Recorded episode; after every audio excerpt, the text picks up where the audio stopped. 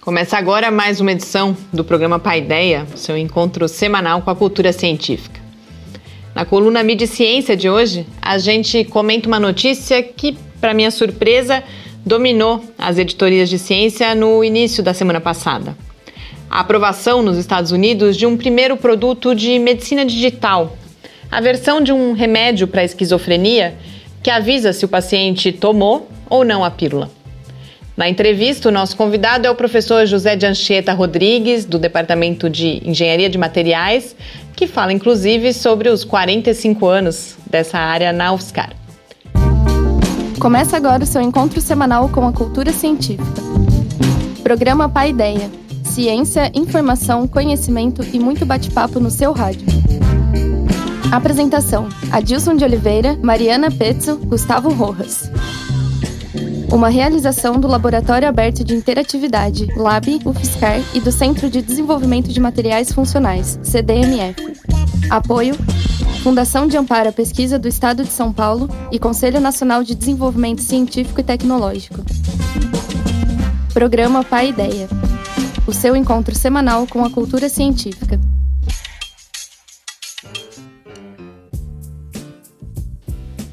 Muito boa noite. A gente está de volta aqui no Paideia, nosso encontro semanal com a cultura científica, uma realização do Laboratório Aberto de Interatividade da UFSCar, o LAB, e do Centro de Desenvolvimento de Materiais Funcionais, CDMF. O Paideia vai ao ar todas as terças-feiras, às seis da tarde, nas redes sociais e no site do Lab, e também na Rádio UFSCar. Comigo aqui para apresentar o programa, a professora Dilson, muito boa noite. Boa noite, Mariana, boa noite a todos. Mas vamos para mais um Paideia. E para dar início ao programa de hoje, a gente confere o que observar no céu da semana. Céu da semana.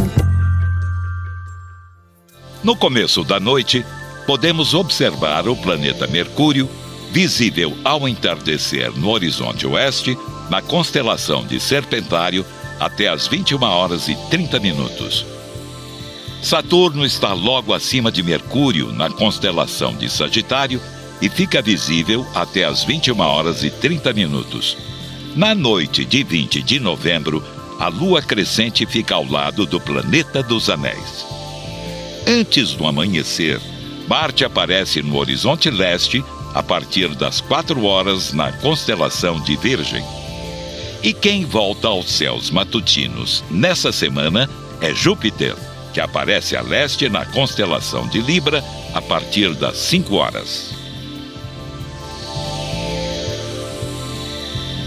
A invenção do telescópio no início do século 17 permitiu aos astrônomos observar o céu com detalhes até então nunca vistos. Em particular, a observação da Lua revelou uma quantidade incrível de acidentes. Milhares de crateras e montanhas, até então desconhecidas, passaram a ser observadas. Alguns astrônomos dedicaram boa parte de seu tempo catalogando e registrando esses relevos lunares. Ainda na primeira metade do século 17, os primeiros mapas detalhados da Lua começaram a aparecer na Europa. O primeiro foi publicado em 1645 pelo holandês Michel van Langren. Este mapa apresenta os principais mares, crateras e montanhas da Lua. Van Langren também foi o primeiro a propor nomes para os relevos lunares, homenageando santos, papas e religiosos, sugestões que não foram bem recebidas por outros astrônomos. Dois anos mais tarde, foi a vez do polonês Johannes Hevelius publicar o Atlas Lunar Selenografia. Ele ignorou os nomes propostos por Van Langren e batizou os relevos lunares com nomes correspondentes a relevos terrestres. Hevelius foi o primeiro a incluir nos mapas regiões da Lua que são observadas graças ao fenômeno da libração, que permite observarmos um pouco além da face da Lua voltada para a Terra. Com essas duas obras importantes, faltava definir um padrão para a nomenclatura dos relevos lunares. Quem colocou ordem nessa questão foi o padre italiano Giambattista Riccioli. No próximo programa vamos conhecer melhor o trabalho dele. Até lá e seus limpos a todos. Estamos de volta com o seu encontro com a cultura científica. Estamos de volta aqui no Paideia. O céu continua aí sem muitas novidades, só Júpiter que está voltando aí para ser possível de observar no início da manhã. Mas a gente teve uma notícia que fazia tempo, por incrível que pareça, fazia tempo que não aparecia, uma notícia de astronomia, que foi a, a descoberta de mais um exoplaneta com possibilidade aí de estar na zona habitável da sua estrela e o diferencial é que é um planeta relativamente próximo do sistema solar. Ele está apenas 11 anos-luz, ele foi intitulado Ross 128b, está na constelação aí de Virgem.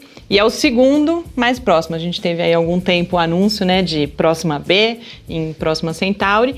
A diferença é que ele está próximo de uma anã vermelha inativa, porque enquanto o Próxima B tem a anã vermelha dele é ativa, então tem muita emissão de raio-x, explosões uh, da estrela, esse pode vir a ser mais favorável à existência de vida. Que no Pai a gente sempre falou, já faz, eu diria que alguns anos, que quase todas as descobertas astronômicas ou inclusive os projetos falam ah, é para a gente verificar a possibilidade de vida ou elementos que poderiam levar à vida. Então a gente precisa tomar um, não que não seja importante, mas a gente precisa tomar um pouco de cuidado também, porque esse aqui, por exemplo, eles falam que ah, o ELT, que é o novo telescópio do ESO, que ainda depende aí de um financiamento para ser construído, ele vai ser fundamental para a gente poder estudar esse novo planeta. Então essas coisas vêm sempre um pouco misturadas, né? É verdade, né, Mariana? Quando justamente quando se fala de descoberta de novos planetas, a primeira coisa que vem é a ideia de, de procurar a vida, né? É uma digamos assim, uma obsessão nossa de encontrar a vida fora da Terra, que sem dúvida seria a descoberta mais espetacular. Mesmo falando de 11 anos-luz, 11 anos-luz é longe pra caramba, né? A luz leva 11 anos para fazer essa viagem e o ano-luz vale mais ou menos 10 trilhões de quilômetros. Então nós estamos falando de um objeto que está mais de 100 trilhões de quilômetros, ou seja, com a nossa tecnologia atual, levaria milhares, até dezenas de milhares de anos para a gente enviar uma sonda, etc. A grande vantagem, é claro, estando mais próximos, os telescópios terrestres têm mais condição de observar, talvez medir diretamente os elementos que tem na atmosfera. Isso é fundamental para a gente, pelo menos, encontrar vida como aquela que a gente conhece, né? O caso, por exemplo, da Terra, o oxigênio molecular que a gente tem aqui, que é o que a gente respira, ele é produzido pelas plantas, ele não se forma espontaneamente num planeta. Então, encontrar oxigênio molecular na atmosfera de um planeta essa solar pode ser uma indicação muito forte da existência de vida, daí os investimentos em telescópios que sejam capazes de fazer essa detecção. Mas como você mesmo disse, muitas vezes a gente sempre pensa na ciência utilitarista, que ela tem que servir para alguma coisa. Então tem que servir um telescópio desse porte que vai custar bilhões de dólares para poder enxergar, encontrar a vida fora da Terra. Se não for assim, parece que não é não é, não é interessante e não serve, e não serve para nada. Mas por si só, encontrar, entender um novo planeta que esteja mais próximo ajuda a gente a entender os próprios mecanismos que levam à formação desses, desses corpos que até 20, 25 anos atrás a gente só tinha o nosso sistema solar como referência e hoje a gente tem milhares de planetas observados em diferentes estrelas. A gente continua aguardando, você falou inclusive essa questão da composição atmosférica e algumas das notícias falam que o próximo passo, a gente tem aí vários candidatos, mas que o próximo passo das pesquisas é a gente avançar. Então há a identificação e agora esses estudos todos são necessários para caracterizar melhor esses planetas. É, porque quando a gente fala que é observado um planeta, você descobre, por exemplo, como um distúrbio gravitacional no movimento em torno da estrela, ou um planeta ocultando um pouquinho o brilho da estrela. Então, são todas detecções muito indiretas. Para você poder observar a atmosfera do planeta, lembra que planetas não emitem luz. Então tem que ser a luz da estrela que passa no planeta, que vai refletir, e daí você detectar, ter luz suficiente para você fazer um espectro e poder identificar elementos químicos. Então é um trabalho muito difícil, muito complicado que realmente precisa de, de grandes investimentos para poder avançar nessa área. Mas sem dúvida, a hora que a gente fizer a descoberta de algum planeta com possibilidade de ser habitado, a gente tem grande chance de mudar bastante a nossa forma de a gente olhar, inclusive o nosso próprio mundo. E se você quiser rever esse e todos os outros episódios do Céu da Semana, basta visitar o site do Lab, www.lab.fiscar.br. E na semana que passou, a gente viu acontecer de novo algo que é comum nas editorias de ciência.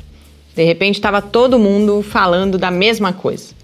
A aprovação de um primeiro produto do que vem sendo chamado de medicina digital. Foi a versão de um remédio para esquizofrenia que avisa se o paciente tomou ou não a pílula.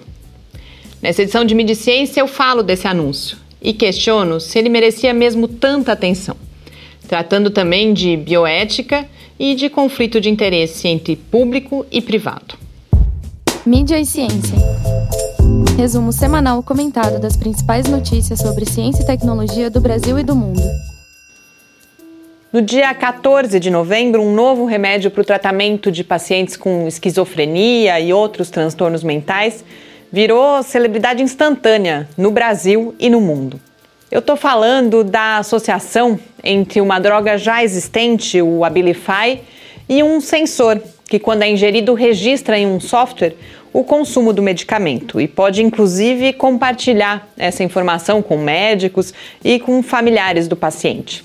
A formulação, que foi chamada de Abilify My Sight, pode ser útil para, por exemplo, aumentar o compromisso dos pacientes com o uso correto da medicação ou para permitir que os profissionais da saúde, os familiares intervenham no caso de pacientes que tenham alguma dificuldade para cuidar da sua própria saúde. Mas o fato é que ainda não existem estudos que confirmem essas expectativas. O remédio, inclusive, só vai ser lançado no ano que vem nos Estados Unidos e para um grupo reduzido de pacientes.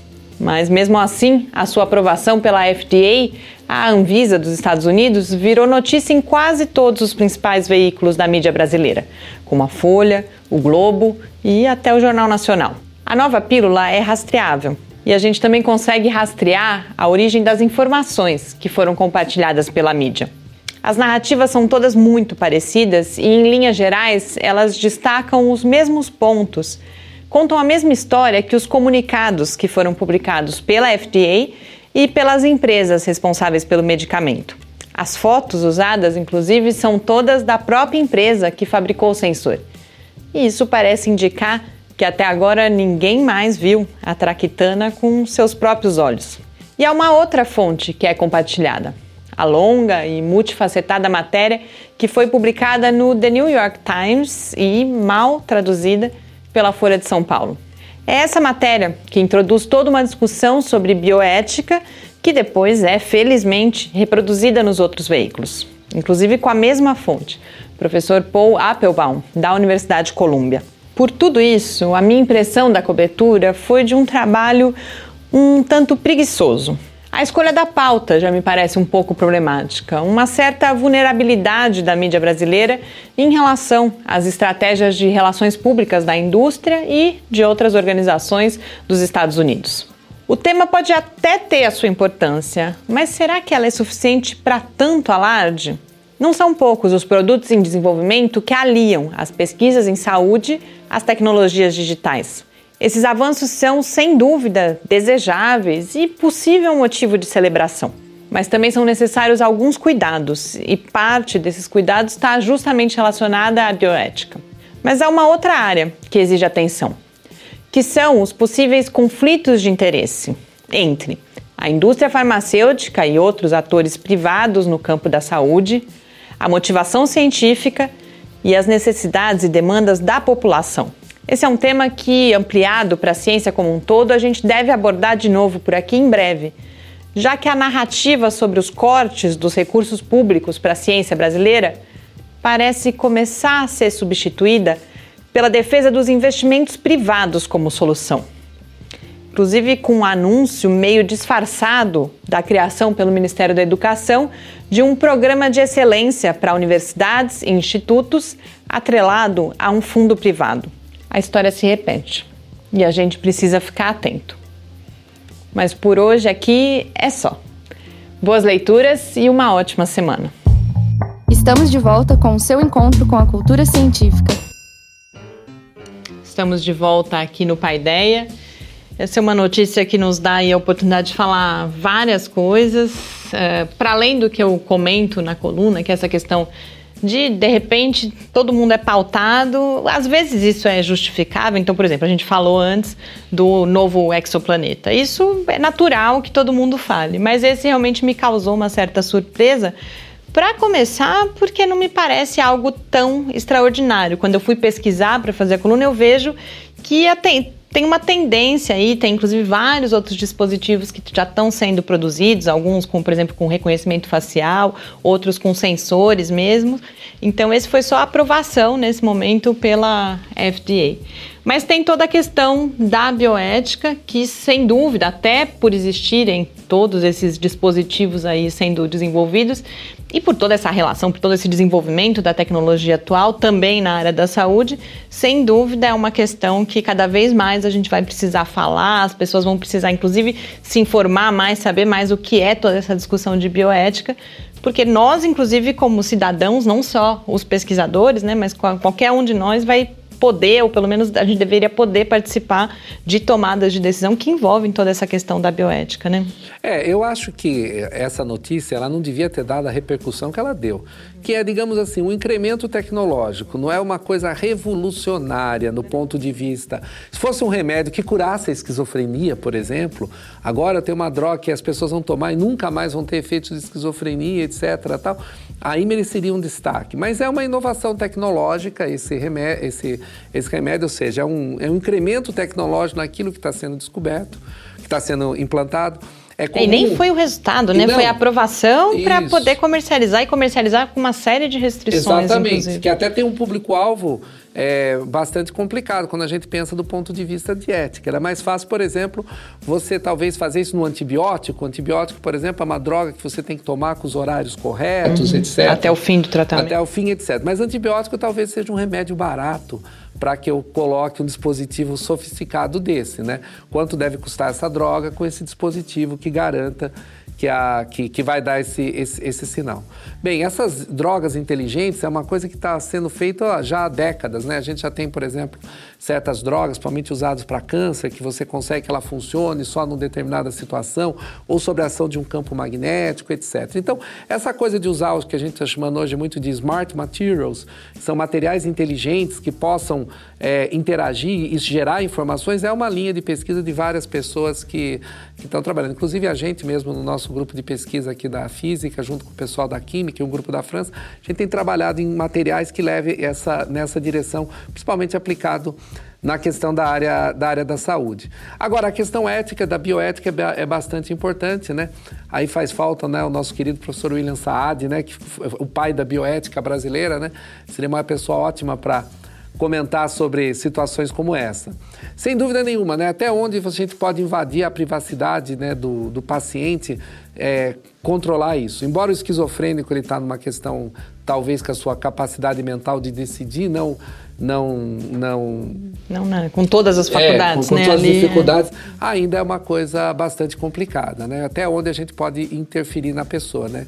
Eu imagino isso, por exemplo, para controlar dietas né? O cara vai, você vai saber exatamente o que o cara comeu e aí você vai patrulhar o que ele comeu. Já pensou para nós gordinhos como a vida vai ser difícil? É bom né? a gente colocar na posição também, né? Do ele Exato. coloca o professor que eles entrevistam, que é lá da Universidade de Colômbia, ele fala. E, além disso, o paciente com esquizofrenia muitas vezes, por exemplo, tem uh, delírios com perseguição e você pode agravar isso, inclusive, com esse remédio. Então, é uma série de questões aí a, a serem consideradas. É. Espero né? que a pesquisa, que ao, ao, ao liberar isso de uma forma uma, a um grupo reduzido, isso possa ser feito um grupo exatamente de controle. É, a ideia é que eles façam estudos Fazer agora. um estudo para realmente ver essa questão, porque é, é, é, sem dúvida complicado. Agora, voltando ao ponto, né? Porque todo mundo vai falar desse mesmo assunto, né? Há, também esse conflito de interesse mesmo, que a gente pode pensar, é um grande laboratório, etc.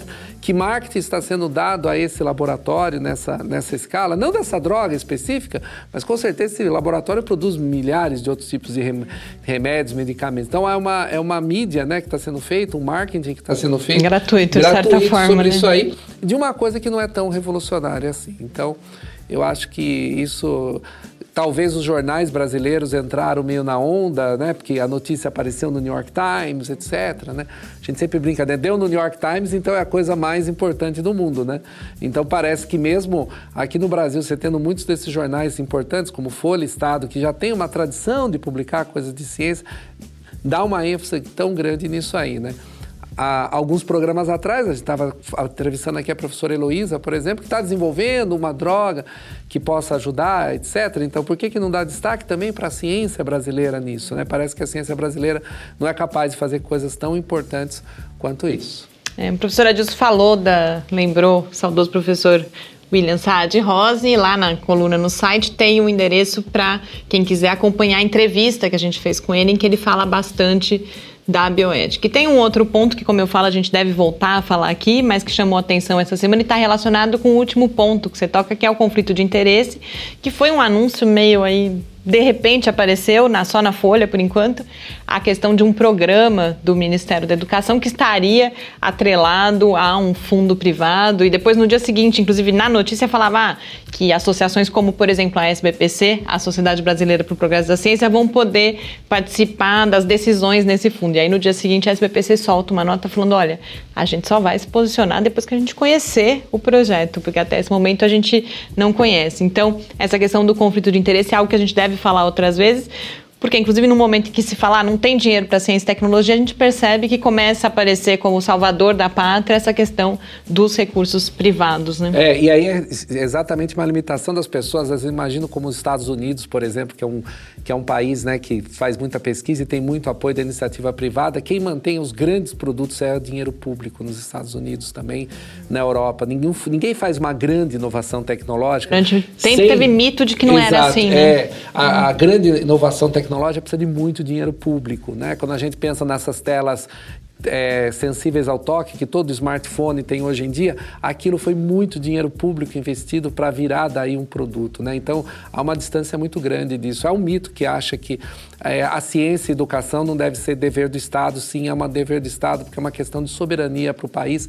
uma soberania dos povos. Isso é uma coisa que a gente sempre tem que estar tá chamando atenção e lembrar que nesses momentos que, inclusive, no próximo ano que nós vamos mudar de governo, nós temos a oportunidade de pensar, a gente deve colocar isso sim na pauta importante daquilo que virá, se a gente quiser um país que tenha realmente um futuro entre as grandes nações do mundo. Não que os recursos privados não sejam importantes, mas a gente precisa pensar com mais cuidado nesses Exatamente. modelos, né? Bom, e agora para a gente encerrar esse primeiro bloco do programa, a gente confere episódio do Clique Ciência em que a professora Débora Burini, do Departamento de Artes e Comunicação, apresenta um projeto de extensão e de pesquisa que alia a história oral e a produção audiovisual no resgate da memória e da autoestima em idosos. Em seguida, a gente volta para a nossa entrevista com o professor José de Anchieta Rodrigues sobre a área de engenharia de materiais. Até já!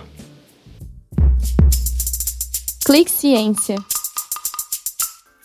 Olá, meu nome é Débora, eu sou professora no Departamento de Artes e Comunicação, na graduação em Imagem e Som. O projeto Luz Câmera, a melhor idade em ação, é, foi uma ideia né, que surgiu a partir da observação é, de pessoas é, que estão envelhecendo, principalmente aquelas que estão em torno da gente, né, então familiares inicialmente, e, e a vontade de é, associar o envelhecimento com o contar histórias. Né? Geralmente esse universo do, das histórias orais está muito ligado ao universo do envelhecimento. Então, como que a gente poderia resgatar e trazer para a geração mais nova, né, todo aquele ensinamento que os causos populares eles trazem no imaginário popular. A ideia do projeto é alinhar aquilo que seria o trabalho da Geronto com um trabalho documental né, feito a partir dos casos, eh, dos causos, na verdade, é, que são as histórias orais contadas por esses idosos. O projeto, na realidade, ele, ele busca uma aproximação com esses idosos, né, com, essa, com esses atores sociais ligados à cidade ou uma região e que eles possam trazer é, para a população é, tudo aquilo que, que tem na história daquela cidade, do ponto de vista da cultura, né, do resgate dessa cultura e principalmente é, mexer com o universo imaginário e da memória do próprio idoso.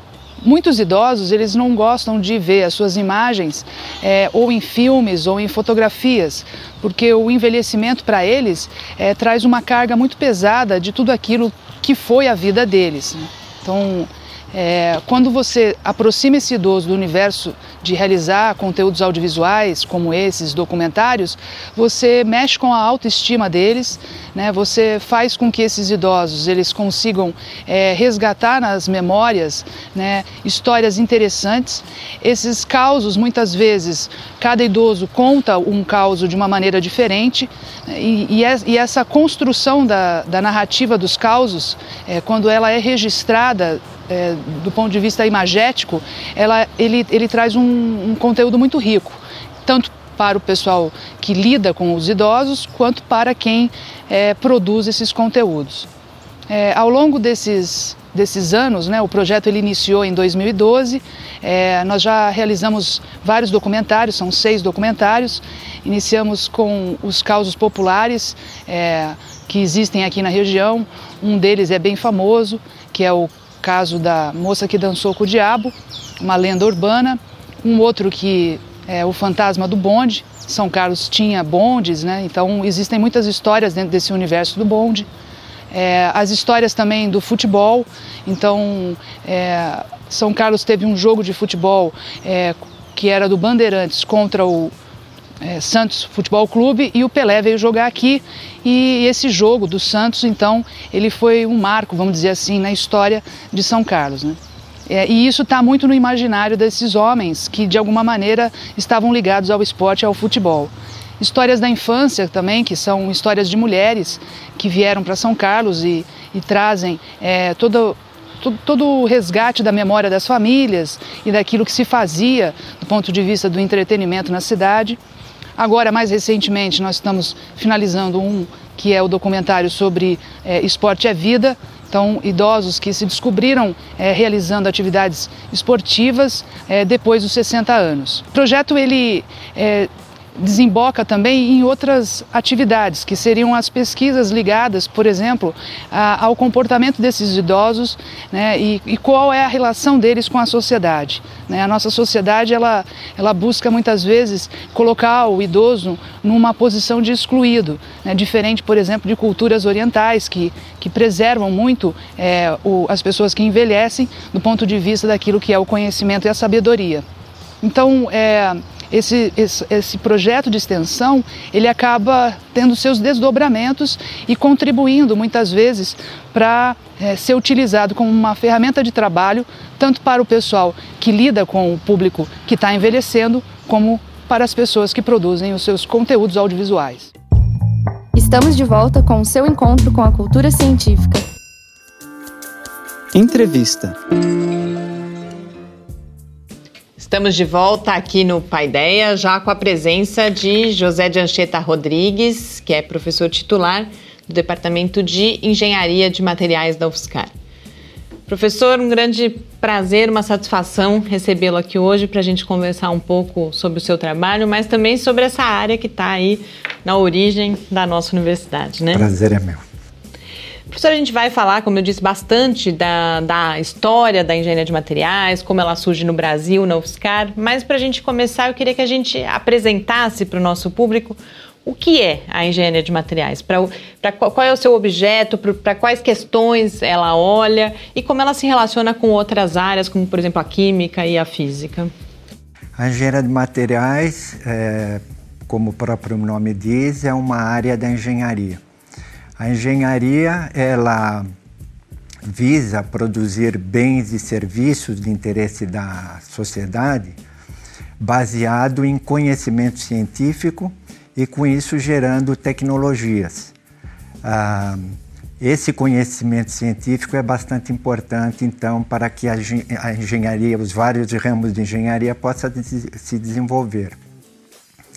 É muito importante que a engenharia use materiais e energias da natureza com parcimônia. Hoje, um, um, dentro de um contexto ambiental, isso é bastante importante. A engenharia de materiais, dentro desse contexto, ela se dedica ao desenvolvimento, à pesquisa, à fabricação e à utilização dos diversos materiais. Então, esse é o foco da engenharia de materiais.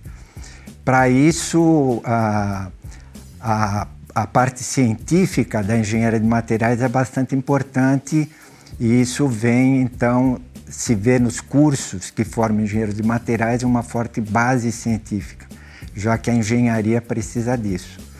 Então, digamos, para as pessoas entenderem melhor, o engenheiro de materiais está plenamente preparado para dominar tudo que se refere aos materiais, principalmente a sua fabricação e, e a aplicação dos materiais.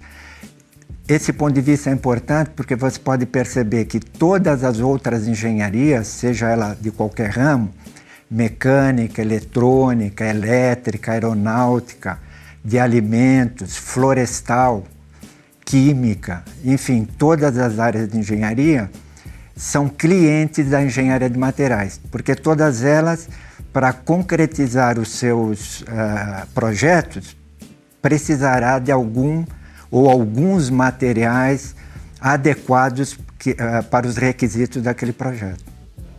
Nesse sentido, né, a engenharia materiais, acho que mais que qualquer outra engenharia, ela tem um caráter muito interdisciplinar, né? Sim. Que ela tem que ter um, um, um, enfoque na própria formação do engenheiro, né, de materiais, eles têm que ter um, um foco em formação em química, física, além dos próprios processos, né? Então, e acho que em particular, né, eu já dei aula várias vezes para os alunos da engenharia de materiais, são excelentes alunos, né, geralmente, e, e, e, a gente vê que muitas vezes esse próprio estudante ele tem um perfil um pouco diferente dos outros estudantes que a gente está acostumado a ver nos cursos de engenharia, né? Eles são, eles têm mais esse caráter mesmo investigativo, né? De, de fazer. Eu acho que talvez você poderia falar um pouquinho sobre esse aspecto que talvez a, a engenharia de materiais da UFSCar ela é muito forte, justamente na parte da pesquisa, da formação. Isso acaba influenciando diretamente a graduação dos nossos estudantes. Com certeza. Então, a, a base científica da engenharia de materiais é muito forte, ela é essencialmente multidisciplinar, interdisciplinar, tanto é que uh, na pós-graduação, é interessante esse aspecto, na pós-graduação, no mestrado e no doutorado em engenharia de materiais, que nós temos aqui na UFSCar também, é, nós incentivamos que é, graduados de outras áreas venham fazer a pós-graduação na engenharia de materiais, químicos, físicos, outros engenheiros mecânicos, elétricos, é, é dentistas, médicos, né? porque a engenharia de materiais agrega todas as, todas as áreas que necessitam de tecnologia, em particular de materiais porque ela foi feita, foi criada dessa maneira. Então ela... isso é muito positivo. Os alunos, eles também buscam essa, essa visão interdisciplinar. Uhum. E a nossa aqui foi pioneira né, no, no, Brasil nessa área, não é isso? A nossa foi pioneira. É, no Brasil e na América Latina. Na década de 1970, na verdade, na década de 1960, professores do chamado Departamento de Física e Ciência dos Materiais aqui da USP de São Carlos, na época era, só existia o que hoje é o Campus 1, tiveram uma visão de futuro extremamente importante para o Brasil, que na verdade era um fenômeno mundial em que o mundo se voltava para o desenvolvimento dos materiais como um todo, né? É, Para entender um pouquinho essa questão histórica, a metalurgia é uma ciência muito antiga. E no Brasil, nessa já existia engenharia metalúrgica, engenharia de minas, que cuidava, o foco era essencialmente os materiais metálicos. Uh, e, e, a engenharia de minas uh, beneficiando os minérios que, dos quais se extraem os metais. É, ah, não existia um profissional, não existia alguém que visse os materiais como um todo. E aí que foi então a visão de futuro, de, depois eu posso citar o nome desses professores aqui do Departamento de Física e Ciência dos Materiais, da USP de São Carlos, que uh, idealizaram um curso de engenharia de materiais para se dedicar ao desenvolvimento e fabricação dos materiais. Uhum. E professor, o senhor chegou aqui um pouco depois desse início, né, em 1976. Essa, o curso começa em 1970. O departamento a gente está agora comemorando os 45 anos. Então eu queria que a gente continuasse um pouco nessa perspectiva histórica, como foi esse começo, mas depois que o senhor falasse também que aconteceu, né, tudo que mudou Sim. na engenharia de materiais, na universidade e na ciência brasileiras. Mas a gente começa com a história. Essa parte histórica é bastante interessante, em particular para os para o cidadão são carlense, né? Porque é um fenômeno são carlense. Uhum. É, professores como Sérgio Mascarenhas e Milton Ferreira de Souza, é, professores do Departamento de Física e Ciência dos Materiais, uh, com grande relacionamento internacional, principalmente com os Estados Unidos, tiveram essa visão né, de um curso de engenharia de materiais, que é, é, interessante do ponto de vista histórico. Na verdade, esse curso foi idealizado como Engenharia de Ciência dos Materiais, o que seria uma coisa um pouquinho complicada de se definir, né?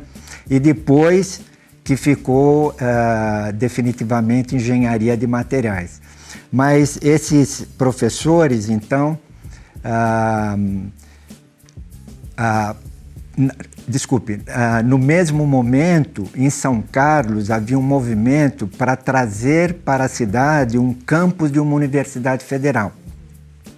E na época, o deputado federal Ernesto Pereira Lopes, que era presidente da Câmara, ele contribuiu muito para esse movimento e se conseguiu trazer o campus hoje da Universidade Federal de São Carlos, que foi instalada na antiga Fazenda Tranchã, aqui de São Carlos. É, então, juntou-se essas duas oportunidades, a ideia da engenharia de materiais e o campus de uma universidade nova, importante para o estado de São Paulo, em particular para São Carlos. Então, a UFSCar começa em 1970, na verdade no papel, acho que em 1968, uh, e os cursos efetivamente em 1970, com um curso de licenciatura em ciências e o curso de engenharia de materiais. É, e aí não existia, obviamente, professores de engenharia de materiais. Então, os professores eram professores emprestados do Departamento eh, de Física, do Instituto de Física e Química de São Carlos, que agora se desdobrou em dois institutos, e professores da Unicamp, foram os que contribuíram, da Engenharia Mecânica da Unicamp, contribuíram muito, uh, e também da, da Metalurgia da, da USP de São Carlos. Então foi assim esse início em 1970. Em 1972, sentiu-se a necessidade de se criar então o Departamento de Engenharia de Materiais para assumir as disciplinas desse curso. E em 1974 forma-se então a primeira turma de engenheiros de materiais. Então, esse início foi bastante interessante, um movimento, digamos, de pessoas da ciência, da área básica da física, que criaram esse curso de engenharia que depois, hoje, né, o Departamento de Engenharia de Materiais está completando 45 anos e se verifica o pleno sucesso da área e como aquela visão de futuro daqueles professores se confirmaram né, hoje com a importância dessa área da engenharia de materiais. É, qualquer país hoje sem engenharia de materiais terá grande dificuldade de desenvolvimento tecnológico. É, e o Brasil ainda passa justamente por esse aspecto. Né? O Brasil tem tantos recursos naturais, né? E a gente ainda é, é, tem um déficit, né? De poder avançar com esses recursos naturais, principalmente quando a gente fala de minérios, etc. Né? E justamente aí é o papel da engenharia de materiais, né? De produzir novos materiais, de avançar com isso, né? Isso é um aspecto é, fundamental dessa área que começa, a gente tem orgulho de dizer que ela começa aqui em São Carlos, no Brasil, há, há, quase 50 anos e, e, faz uma diferença muito grande, o impacto que a gente vê não só na cidade, como no próprio país. Exatamente. É, o Brasil é riquíssimo em minérios, dos materiais mais importantes. Por exemplo, o Brasil tem um minério importantíssimo que é o minério de nióbio, principalmente em Araxá, em Minas Gerais, e uh, tanto a física como a química, a engenharia de materiais contribuiu muito para o desenvolvimento de materiais uh, baseados no nióbio, que é uma riqueza importante. Mas muitos outros elementos estão aqui no Brasil. O Brasil já fez muito, mas ainda precisa muito mais. Uh, ainda nós exportamos minério, é, nós fazemos materiais importantes a partir desses minérios. A indústria de aço brasileira é importante, por exemplo. A indústria de refratários brasileira é importante. Mas precisamos muito mais, porque nós ainda exportamos materiais básicos, matéria-prima básica industrial, por exemplo, uma chapa de aço é, primária para depois importarmos um aço especial. Hum. Então, Fizemos muito, mas ainda precisa se fazer muito mais. Em particular da área de terras raras, por exemplo, o Brasil tem uma reserva enorme disso e é uma coisa importantíssima para fazer materiais magnéticos que Sim. cada vez tem uma demanda maior com o avanço de carros elétricos, entre outras coisas. O Brasil precisa realmente avançar Sim. nisso. E a engenharia de materiais contribui muito por isso. Felizmente hoje, depois de, uh, de todo esse tempo, uh, a, os cursos de graduação em engenharia de materiais se multiplicaram é, bastante. Falando um pouquinho dessa história, é, a partir de professores, então, de engenheiros de materiais formados aqui é, na UFSCar, criou-se o segundo curso de engenharia de materiais na Universidade Federal da Paraíba, na cidade de Campina Grande, que hoje é um campus independente de federal. É, só depois, na década de 1980, que se criou o terceiro curso de engenharia de materiais, também a partir de ex-alunos nossos, na Universidade Estadual de Ponta Grossa. Então, você vê até os finais da década de 1980 para ter três cursos de engenharia de materiais. Desde então, se conta hoje com mais de 50 cursos de engenharia de materiais, com diferentes concepções, espalhados por todo o Brasil. É, é, difícil encontrar algum estado que não tenha um curso de engenharia de materiais para você ver o sucesso e como realmente existe a demanda. É, é, curioso quando você menciona isso, né? Universidades grandes como a gente pensar a própria USP, Unicamp ou mesmo a UFRJ demoraram muito para avançar nessa direção, não é isso? Sim, esse é um aspecto interessante que eu gostaria de comentar então. A engenharia metalúrgica é antiga no Brasil, com a Universidade Federal de Ouro Preto e a própria USP. Ah, e essas áreas eram muito fortes, e em todas as principais universidades federais no Brasil tinham um, um curso de metalurgia. Rio Grande do Sul, Santa Catarina, Minas Gerais, uh, Ouro Preto, Minas Gerais eu digo a UFMG, além da Universidade Federal de Ouro Preto, a USP, a própria, a própria USP. Mas era a metalurgia. Quando surgiu o movimento da engenharia mundial, eh, eh, da engenharia de materiais em São Carlos, mas era um fenômeno mundial também, uh, digamos assim, levou um tempo, é uma inércia natural de tudo que já existe. Levou um tempo razoavelmente grande para aqueles departamentos que eram de metalurgia passar a enxergar a engenharia de materiais como aquilo que englobava a engenharia metalúrgica. Como nós começamos do zero, isso foi muito fácil nós assumirmos Sim. o que era a ponta. E aí levou muitos anos. Hoje, todos aqueles departamentos de metalurgia são também de materiais. Mas é interessante notar ainda uma resistência, uma preocupação, porque alguns se chamam departamento de metalurgia e materiais. Né? É quase então, uma redundância, né? Como, é, como é metalurgia, como não fosse. Né? Porque hoje o mundo aceita, aceita que a grande área é a engenharia de materiais. E dentro da engenharia de materiais, se você pudesse dizer assim, está a engenharia metalúrgica, a engenharia de cerâmica, a engenharia cerâmica e a engenharia de polímeros. O, o que não tem muito sentido isso, porque tudo é a engenharia de materiais.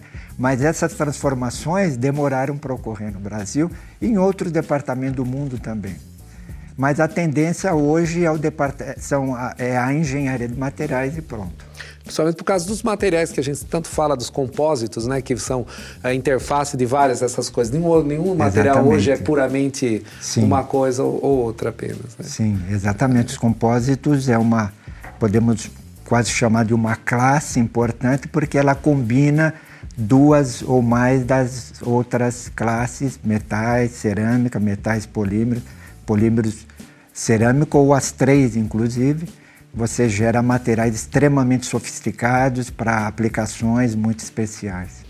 Professor, antes o senhor falava da indústria brasileira e na sua trajetória especificamente, essa interação com a, com a indústria na, na trajetória de pesquisa foi bastante importante, particularmente na área de alumínio com a Alcoa. Queria que o senhor contasse um pouco dessa interação, mas também avaliasse qual o papel, então, que o senhor atribui a essa interação entre a universidade e a indústria, para que essa indústria, inclusive, se desenvolva e aquele cenário que o senhor colocava antes possa avançar mais ainda.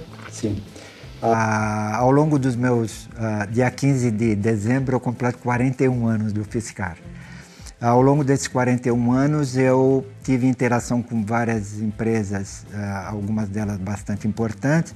Eu poderia citar, a principal delas foi a Alcoa, que foi uma interação muito longa, né? Alcoa Alumínio de Poços de Caldas, mas também a Alumar, que é a maior produtora de alumínio no Brasil, que é um consórcio que fica em São Luís do Maranhão, também com a Petrobras mais recentemente, com a companhia Vale do Rio Doce e uma pequena empresa chamada ATCP de Ribeirão Preto, é, cujo dono é um ex-doutorando meu, mas que é uma empresa bastante interessante de falar sobre ela.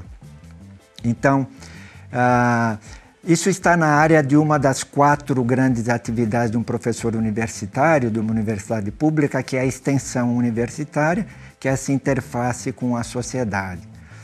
Uh, o, eu acho que o principal ganho uh, para a universidade, através dessa interação, é trazer a realidade daquela engenharia, no caso a nossa engenharia de materiais, trazer a realidade da engenharia de materiais para dentro da universidade.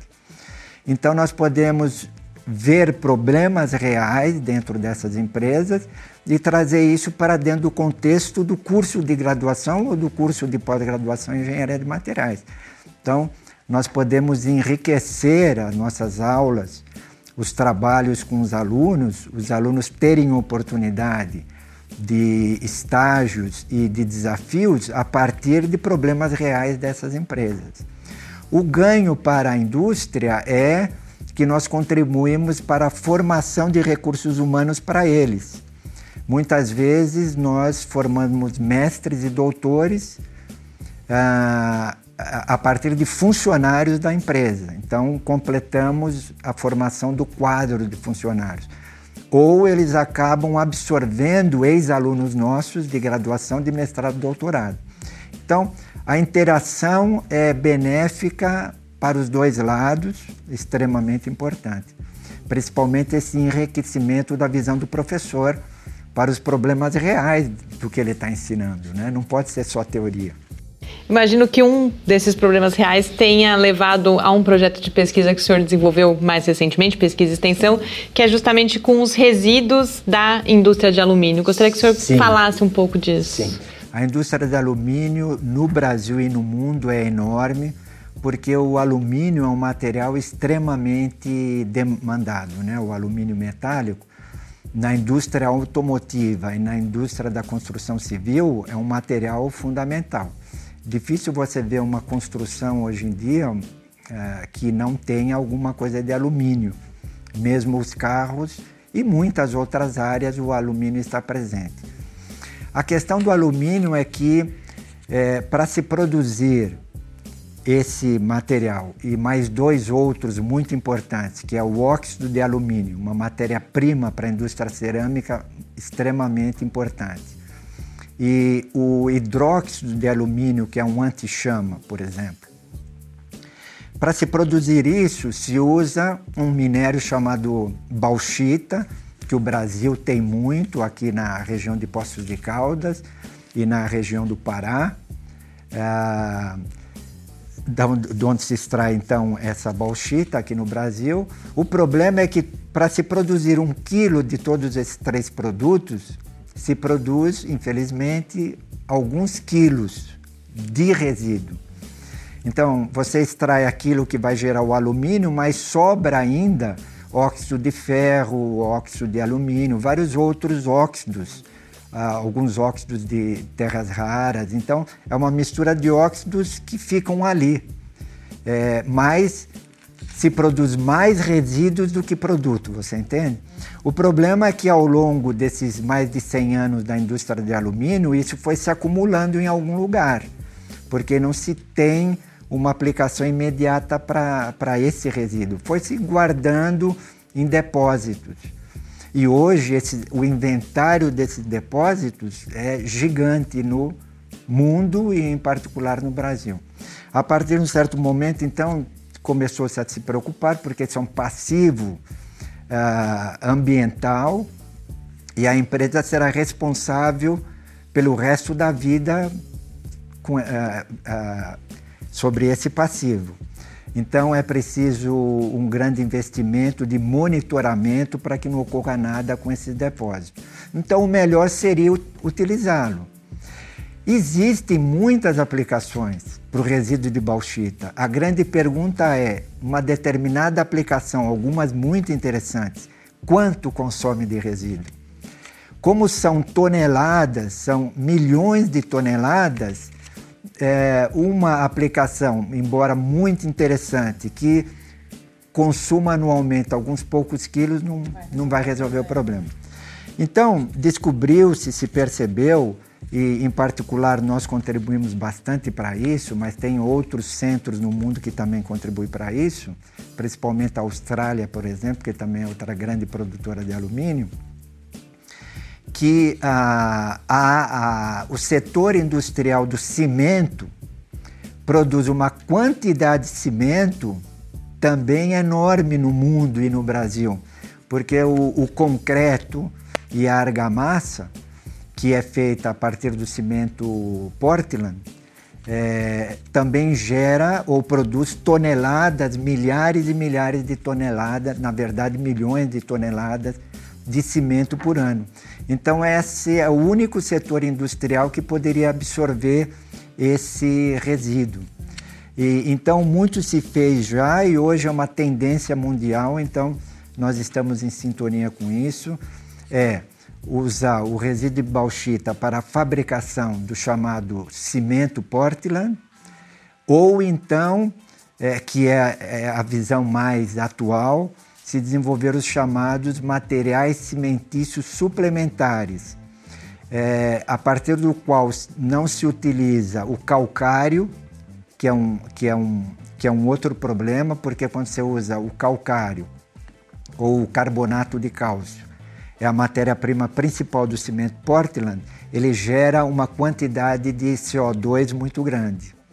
Então a indústria do cimento está acoplada a essa questão ambiental séria. Então, a ideia é não se usar mais o carbonato de cálcio. Então, nós podemos usar o resíduo de bauxita para fazer esses materiais cimentícios também, que, que pode substituir o, o cimento Portland, ou substituir o clinker Portland, que ocupa o calcário, e com isso diminuir as questões ambientais da indústria do cimento e resolver um problema de resíduo da, do setor do alumínio. Uhum. É o ganha-ganha. É um casamento ideal. Professor, muito obrigada. Infelizmente, com isso, nosso tempo aqui acabou, mas acho que foi uma oportunidade da gente compreender melhor a área de engenharia de materiais, terminando com esse exemplo aí, inclusive, de um trabalho que o senhor realizou ao longo dentre tantos outros ao longo de todos esses anos. Muito obrigada, foi um grande prazer. Eu que agradeço, muito obrigado pela oportunidade. Muito obrigado. E com isso a gente termina o programa de hoje. A Dilson hoje se despede aí, né, do nosso, do nosso público esse ano. É, é vou ficar fora nos próximos programas. Que vou Só ano que vem agora, né? Ao exterior para também fazer as minhas pesquisas. Então me despeço. Na próxima temporada estamos de volta aqui no Paideia. A gente ainda continua por aqui, voltamos na próxima terça-feira, às seis da tarde. Enquanto isso, você pode acompanhar o Lab no Facebook, no Twitter ou falar com a gente pelo e-mail cliqueciência.ufscar.br. Muito boa noite. Uma boa noite. Boa noite. Programa Pai Ideia. Ciência, informação, conhecimento e muito bate-papo no seu rádio. Uma realização do Laboratório Aberto de Interatividade, Lab UFSCar e do Centro de Desenvolvimento de Materiais Funcionais. Produção e pauta: Mariana Pezzo e Tárcio Fabrício. Edição: Rafael Simões e Mário Gonçalves Neto. Apoio: Fundação de Amparo à Pesquisa do Estado de São Paulo e Conselho Nacional de Desenvolvimento Científico e Tecnológico. Para saber mais, acesse nosso site www.lab.ufscar.br. Programa Pai Ideia, o seu encontro semanal com a cultura científica.